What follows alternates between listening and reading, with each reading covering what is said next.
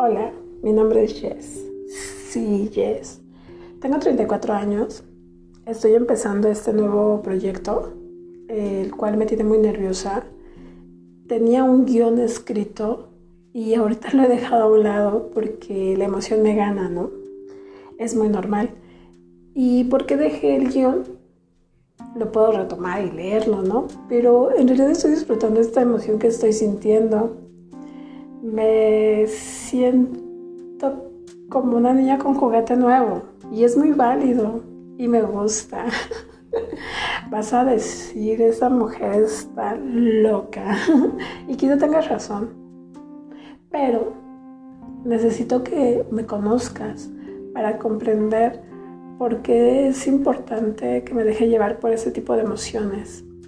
Emociones que tenía mucho tiempo que no había sentido mucho tiempo me vi en depresión, en ansiedades, y no es algo agradable. La vida es muy corta, demasiado corta para autocensurarnos. Debemos de empezar a hablar y decir las cosas como son. Creo que siempre me he caracterizado por decir las cosas que siento y pienso, pero hay temas tabús, ¿no? Y son parte de lo que voy a abarcar en este espacio, ¿no?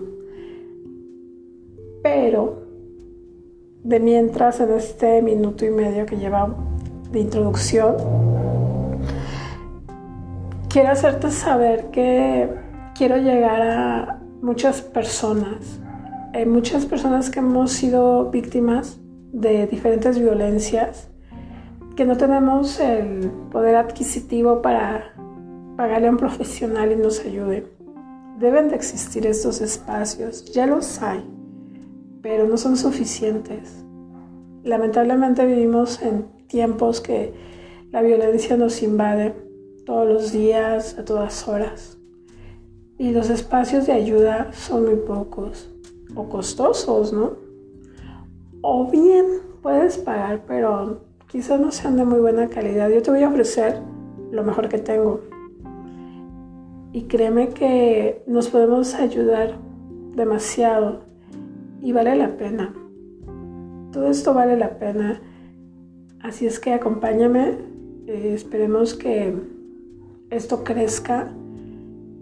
Y créeme, va a llegar el punto en el que te sientas o comiences a sentir como yo. Tranquilo, contento y empiezas a sentirte segura de ti misma o de ti mismo, ¿no? Gracias por oírme y en verdad no te vas a arrepentir de estarme escuchando.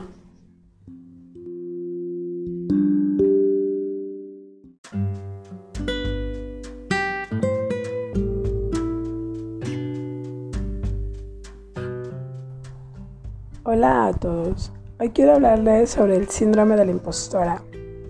Esto surge a partir de una conversación que tuve con el psicólogo David. En ese momento supe que era el síndrome de la impostora. En ese momento me sentí comprendida como dolida. Comprendida porque entendí que algo que siempre había sentido como propio de mi personalidad no lo era y dolida porque pude identificar a mi cabeza como mi mayor enemiga.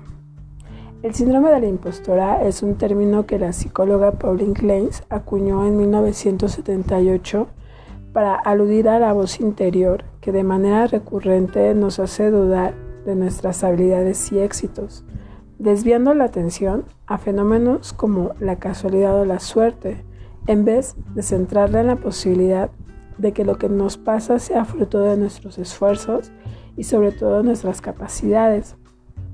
Generalmente nadie se identifica a sí mismo como una impostora, pero al analizar los síntomas y estadísticas de este síndrome es cuando somos conscientes de que 7 de cada 10 personas lo experimentan de manera recurrente a lo largo de sus vidas, tal y como lo indica la doctora Valerie Young que ha dedicado gran parte de su trayectoria a dilucidar sus causas y consecuencias.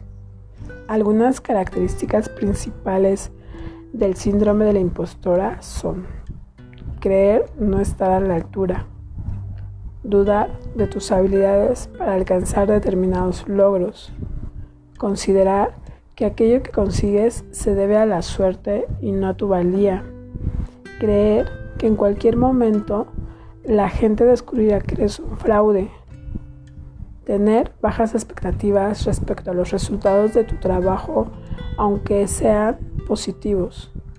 Sobre la incidencia del sexo o de género de este síndrome no se han establecido estudios concluyentes. Algunas estudiosas afirman que afecta de igual a hombres y a mujeres y otras mantienen que la doble moral sexista produce una mayor incidencia en las mujeres, sobre todo en el ámbito laboral. En mi opinión, aunque no sea un síndrome exclusivamente femenino, la socialización a la que estamos sometidas las mujeres es el terreno de cultivo perfecto para dar hogar a una impostora dentro de nosotras. La educación a la búsqueda de validación externa, la falta de referentes o la alimentación constante de las inseguridades por parte de la cultura de masas ponen sobre nuestros hombros una presión añadida de la que los sujetos masculinos suelen estar exentos. ¿Y cómo se puede superar el síndrome de la impostora?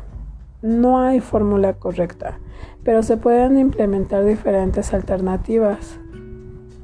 Una a través del autoconocimiento en base a las lecturas relacionadas, a través de la terapia psicológica que refuerce nuestra autoestima o a través del reconocimiento de patrones.